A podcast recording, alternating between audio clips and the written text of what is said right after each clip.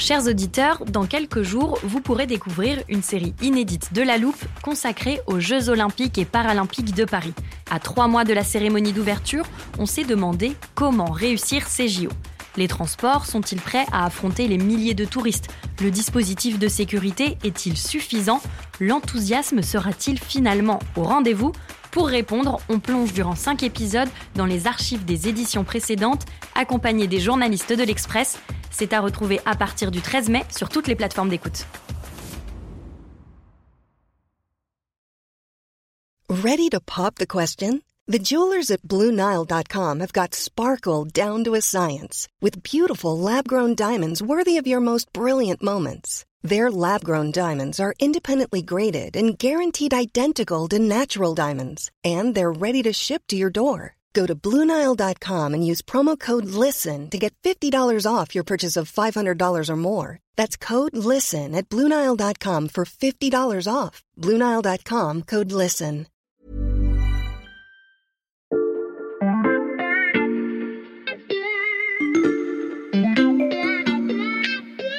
Salut, c'est Xavier Yvon. Nous sommes le mercredi 2 mars 2022. Bienvenue dans La Loupe, le podcast quotidien de l'Express. Allez, venez, on va écouter l'info de plus près. Depuis le début de l'invasion russe en Ukraine, vous avez sûrement vu et entendu beaucoup d'experts militaires vous expliquer les mouvements de troupes, les forces en présence ou les techniques de guérillas urbaines. Mais avez-vous entendu parler de la poliorcétique C'est le mot savant issu du grec pour désigner l'art du siège de guerre, une technique utilisée en ce moment contre la Russie. Oui, vous avez bien entendu, la Russie est assiégée. Alors pas par des chars, vous le savez, elle est cernée par les sanctions économiques des Occidentaux destinées à faire céder Vladimir Poutine.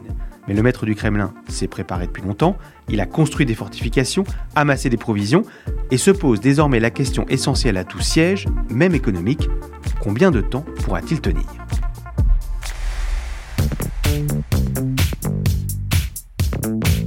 Pour cet épisode, j'ai fait appel à nos stratèges du service économie de l'Express, Béatrice Mathieu et Raphaël Bloch. Salut à tous les deux. Salut. Salut Pour éviter de vous assiéger de questions sur les sanctions européennes et américaines, je sors le chrono de la loupe pour les résumer en 30 secondes.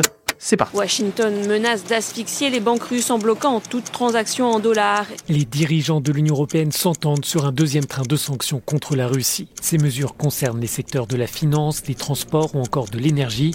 Elle prévoit aussi un contrôle des exportations. Le chancelier allemand Olaf Scholz qui a donné le ton déjà avec cette annonce importante, la mise sur pause du projet Nord Stream 2. Londres vise également les banques, mais aussi des oligarques. Plusieurs banques russes vont être exclues de la plateforme d'échange SWIFT. Nous allons donc provoquer l'effondrement de l'économie russe. On l'entend, les Occidentaux tentent d'étouffer la Russie en, en, plaçant différents dispositifs tout autour de son économie. Mais Béatrice, euh, Vladimir Poutine ne pouvait pas ignorer à quoi il s'exposait euh, en envahissant l'Ukraine. Non, mais parce qu'il a préparé son coup depuis très, très, très longtemps. À la fois une préparation militaire, mmh. mais aussi une préparation économique. En fait, il a vu ce qui s'est passé en 2014, quand il y a eu les premiers euh, événements en Ukraine. Il a vu les sanctions tomber euh, sur euh, l'économie russe. Et alors là, il s'est préparé avec plusieurs mesures et notamment, il s'est amassé en fait un trésor de guerre pour tenir très longtemps. Tu, tu veux dire qu'il a fait des stocks en prévision de ce siège économique? Oui, des stocks, des réserves financières. Ces réserves financières, elles ont été alimentées par des gigantesques excédents commerciaux. Vous le savez, la Russie mmh. exporte énormément de gaz, énormément de pétrole. Or, les prix des matières premières ont beaucoup progressé ces dernières années. Donc, évidemment, les excédents commerciaux ont progressé et euh, bah, toutes ces recettes ont alimenté ces réserves de change. Alors, on estime que c'est l'équivalent de 640 milliards de dollars. Elles sont composées euh, de grosso modo 35% euh, d'euros, de 10 à 15% de dollars. Et puis, il y a 20% d'or. Et puis, après, il y a un panier de monnaie notamment euh, du yuan chinois. Alors, il y a les réserves de la Banque centrale, et puis à côté, il y a des réserves aussi qui ont été aussi alimentées par les recettes euh, d'exportation euh, d'hydrocarbures. C'est le fonds pour les générations futures, c'est une sorte de fonds souverain, et là aussi, c'est 180 milliards de dollars. Alors, si on ajoute, si on fait une petite mmh. addition, on arrive quasiment à 850 milliards de dollars, c'est quasiment la moitié du PIB russe, c'est énorme. Et, et avec tout cet argent, ces provisions, euh, la Russie peut survivre longtemps aux sanctions occidentales? Alors les économistes font un petit calcul pour savoir la résilience en fait euh, d'une économie. Ils font le rapport entre ces réserves Mhm. et euh, les importations en se disant combien de mois d'importation on peut tenir. Et là, aujourd'hui, on sait que avec ces réserves-là, la Russie peut tenir 16 mois d'importation, alors qu'en 2014, lors de la précédente crise, on était entre 7 et 8 mois. Dans sa préparation visiblement minutieuse, euh, Vladimir Poutine a-t-il aussi érigé des défenses autour de son économie? Oui, il a fait en sorte d'immuniser son économie. Alors, il y a plusieurs techniques pour arriver à faire ça. La première, c'est une dédollarisation de l'économie. Il a vu ce qui s'est passé euh, en Iran. Il a vu les sanctions qui sont tombées euh, sur l'Iran et qu'il ne pouvait plus, en fait, exporter son pétrole, qu'il pouvait plus utiliser le dollar parce que les États-Unis avaient dit, ah ben non, vous, vous n'utilisez plus euh, le billet vert. Donc, il a fait en sorte de dédollariser l'économie Mmh. en rendant euh, la part des exportations russes libellées en dollars moins importante. La deuxième chose, c'est que dans ces fameuses réserves dont on parlait tout à l'heure, Mhm. les fameux 640 milliards d'équivalents hein, de- en, en dollars, ben, la part du billet vert dedans a considérablement diminué et aujourd'hui, elle est de 10 à 15 alors qu'elle était quasiment de 40 ou 50 il y a encore euh, quelques années. En une année, la part des exportations de la Russie libellée en devises américaines a chuté de 13 points. Elles étaient de 61% fin 2019. Elles ne sont plus que de 48 fin 2020.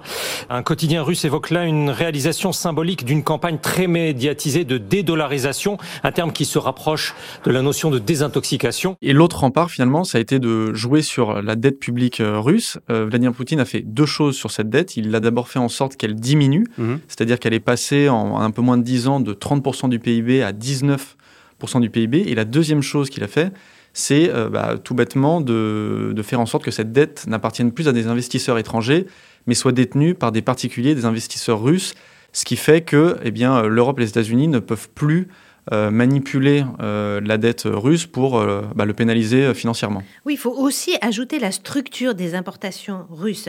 Là, j'ai regardé un petit peu les chiffres et ce qui est assez étonnant, c'est qu'en une dizaine d'années, il a fait une bascule en fait dans ses clients. Au départ, il était très euh, dépendant, notamment des Européens, et il s'est progressivement tourné vers la Chine. Et aujourd'hui, la Chine représente 22% euh, des importations euh, russes. Mhm. Donc certes, les sanctions sont énormes, mais euh, finalement, ça lui fera moins de mal que si ça nous tombait euh, dessus, parce que nous, on a une dette énorme, des déficits euh, commerciaux considérables. Si je résume, un trésor de guerre pour tenir la distance, la dédollarisation et une faible dette pour éviter de donner à l'ennemi euh, la moindre prise ou s'accrocher et pénétrer dans la place, Poutine semble avoir tout prévu. Les Occidentaux cherchent la brèche dans la citadelle russe. Vauban détaille également l'autre grande opération pour pénétrer dans la ville, la SAP, qui consiste à détruire les fortifications à leur base. Un précepte romain dit qu'une guerre se gagne plus avec une pioche qu'avec une épée. Si je reprends les préceptes de Vauban, le célèbre architecte militaire de Louis XIV, les Occidentaux peuvent-ils faire un travail de sape pour fragiliser les défenses économiques russes? Alors, à la base du système, il y a la monnaie russe, le rouble. Mhm. C'est un facteur de fragilité. On l'a vu, hein, les sanctions ont déjà produit une chute spectaculaire. Le rouble, la devise russe, chutait de près de 30% ce lundi à la bourse de Moscou. À Moscou, la bourse a, a dévissé, elle a fermé euh, ses portes. Les conséquences sont lourdes. La Banque Centrale Européenne annonce la faillite probable de la filiale européenne de Sberbank, la première banque russe. C'est une grande période d'incertitude qui s'ouvre ici en Russie d'un point de vue économique. Quand vous avez une devise qui c'est bon pour le rouble, mais c'est la même chose pour l'euro, pour le dollar, euh, pour n'importe quelle monnaie. Votre monnaie, elle coûte par exemple 50% moins cher. Ben, ça veut dire que tout ce que vous achetez de l'étranger coûte 50% plus cher. Donc la stratégie occidentale, elle est claire, c'est faire chuter le rouble pour provoquer un sursaut de l'inflation, voire une hyperinflation. Ça, la Russie a connu l'hyperinflation au début des années 92, 93. L'inflation, elle progressait de près de 50% par mois, donc c'était considérable. Et là, ben, ça pèse sur le pouvoir d'achat et ça alimente la contestation sociale. Donc le rouble, c'est ça le talon d'Achille de Poutine. Oui, il le sait. Et là aussi, il s'est extrêmement bien préparé. Je vais juste te donner un exemple. Mhm. C'est euh, la- les importations de produits alimentaires. Là aussi, on fait un petit flashback. En 2014, il y a les sanctions américaines qui tombent sur l'économie russe. Là, Poutine dit, bah, moi, je vais mettre en place des contre-sanctions. Et il dit, moi, euh, du jour au lendemain, je ne vais plus acheter de produits alimentaires et notamment de produits laitiers en provenance d'Europe et des États-Unis. Ça y est, il ferme tout. Et il dit, mais non, nous, euh, des fermes, on va euh, en refaire, on va euh, reformer des fermiers, on va acheter des vaches et on va ve- devenir autonome en produits laitiers. La bascule, elle est incroyable parce qu'en 2014, la Russie, c'est le deuxième importateur mondial de lait. Mhm. Aujourd'hui, ils sont autonomes, ils sont presque en mesure d'en exporter. Donc on voit bien que là, ben, finalement, ça les immunise contre une chute du rouble et ça les immunise contre un renchérissement de tous les produits importés. Mhm. Là, il l'a fait sur les produits laitiers, mais il l'a fait aussi sur beaucoup de produits industriels stratégiques. Donc la conclusion de tout ça, c'est que même si le rouble baisse, comme la Russie achète de moins en moins euh, de choses essentielles ou stratégiques pour sa survie de l'étranger, eh bien, euh, la déstabilisation et la contestation sociale peut être moins forte. Ça veut dire, Raphaël, que le travail de SAP sur le rouble ne va pas marcher? Bah, c'est la vraie question euh, en fait que tout le monde se pose et comme l'a dit euh, Béatrice, les premières sanctions ont déjà eu un impact sur le rouble, donc qui a déjà euh, fortement baissé.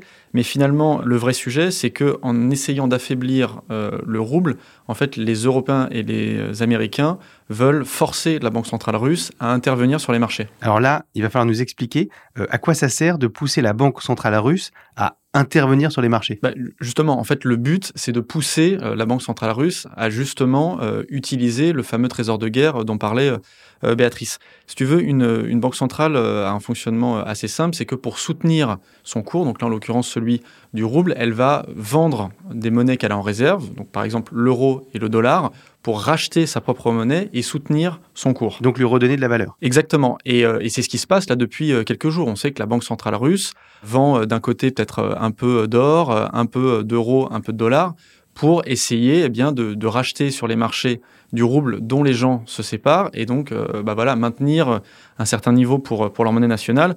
Et pour donner une idée du niveau critique de la situation, Moscou a demandé également aux entreprises exportatrices russes, donc qui disposent d'euros et de dollars, de vendre leurs devises étrangères pour elles aussi racheter euh, du rouble. Et là, justement, c'est pour empêcher qu'ils utilisent leurs euros et leurs dollars qu'une sanction très importante est tombée. C'est le gel des avoirs en euros et en dollars. Je te rappelle que les réserves en devises, on avait dit, c'est environ 640 milliards de Mhm. dollars. Et là, euh, c'est composé de plusieurs devises. Donc ça, aujourd'hui, la Banque centrale russe ne peut plus utiliser euh, les dollars et les euros pour soutenir sa monnaie. Et ça, c'est une sanction extrêmement importante. Donc si je vous suis, les Occidentaux tentent de faire fondre très vite ce fameux trésor de guerre de Poutine pour qu'il soit obligé de capituler. Oui, mais alors il y a juste un petit problème euh, dans ce plan euh, des Européens et des Américains, c'est que, euh, bah, comme tu le sais, l'Europe notamment dépend beaucoup de l'énergie russe, je pense notamment au gaz.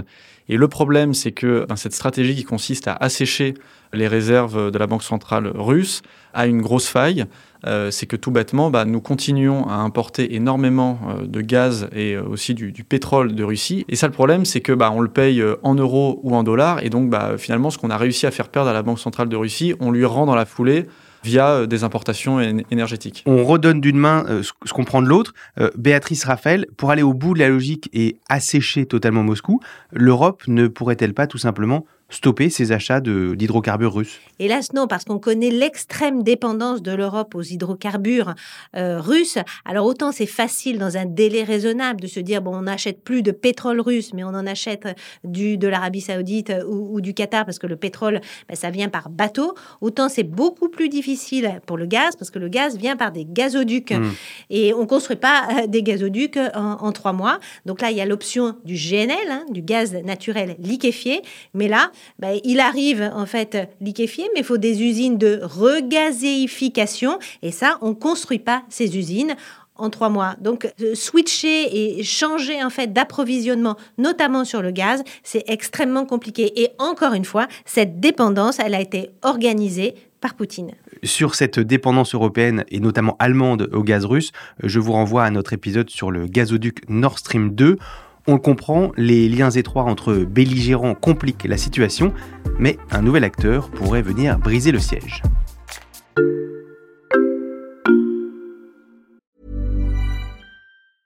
It's that time of the year. Your vacation is coming up. You can already hear the beach waves, feel the warm breeze, relax, and think about work. You really, really want it all to work out while you're away. Monday.com gives you and the team that peace of mind. When all work is on one platform and everyone's in sync, things just flow wherever you are. Tap the banner to go to Monday.com.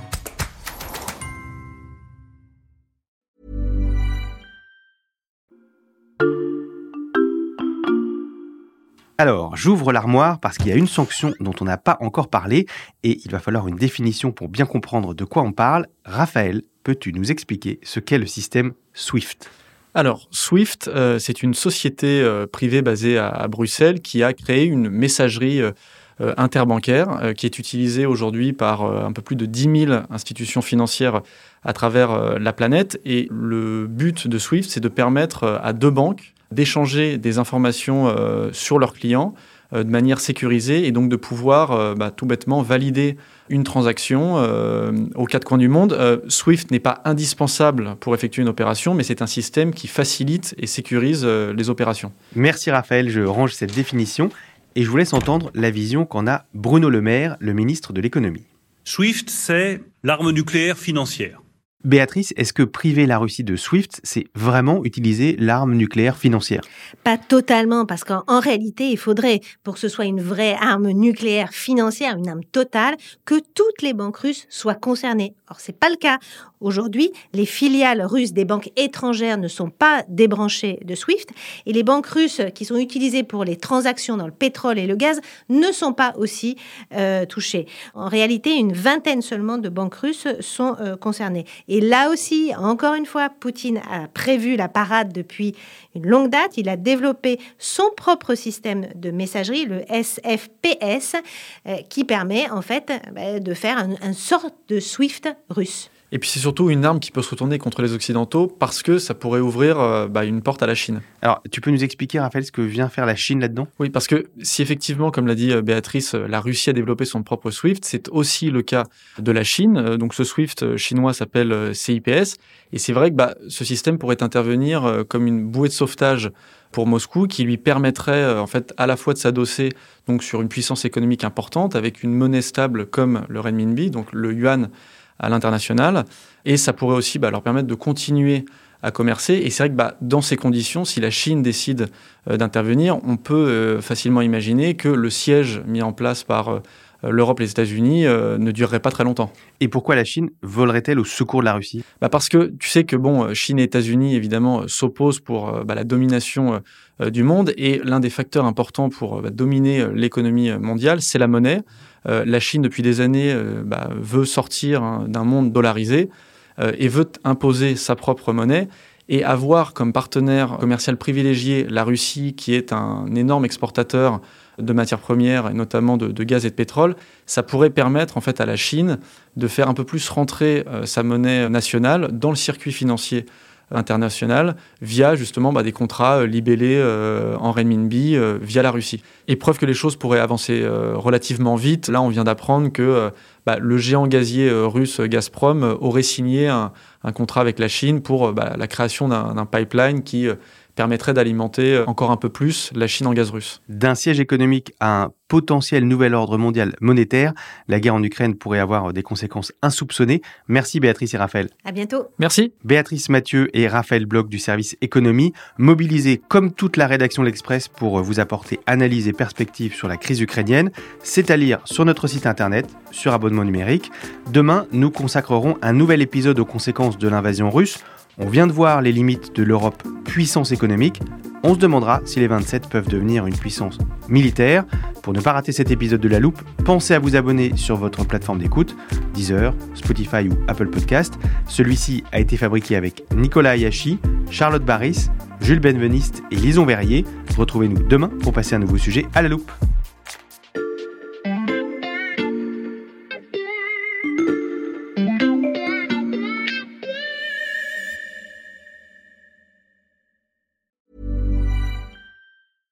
Hey, it's Paige DeSorbo from Giggly Squad. High quality fashion without the price tag. Say hello to Quince. I'm snagging high-end essentials like cozy cashmere sweaters, sleek leather jackets, fine jewelry, and so much more. With Quince being 50 to 80% less than similar brands. And they partner with factories that prioritize safe, ethical, and responsible manufacturing. I love that. Luxury quality within reach. Go to quince.com slash style to get free shipping and 365 day returns on your next order. Quince.com slash style.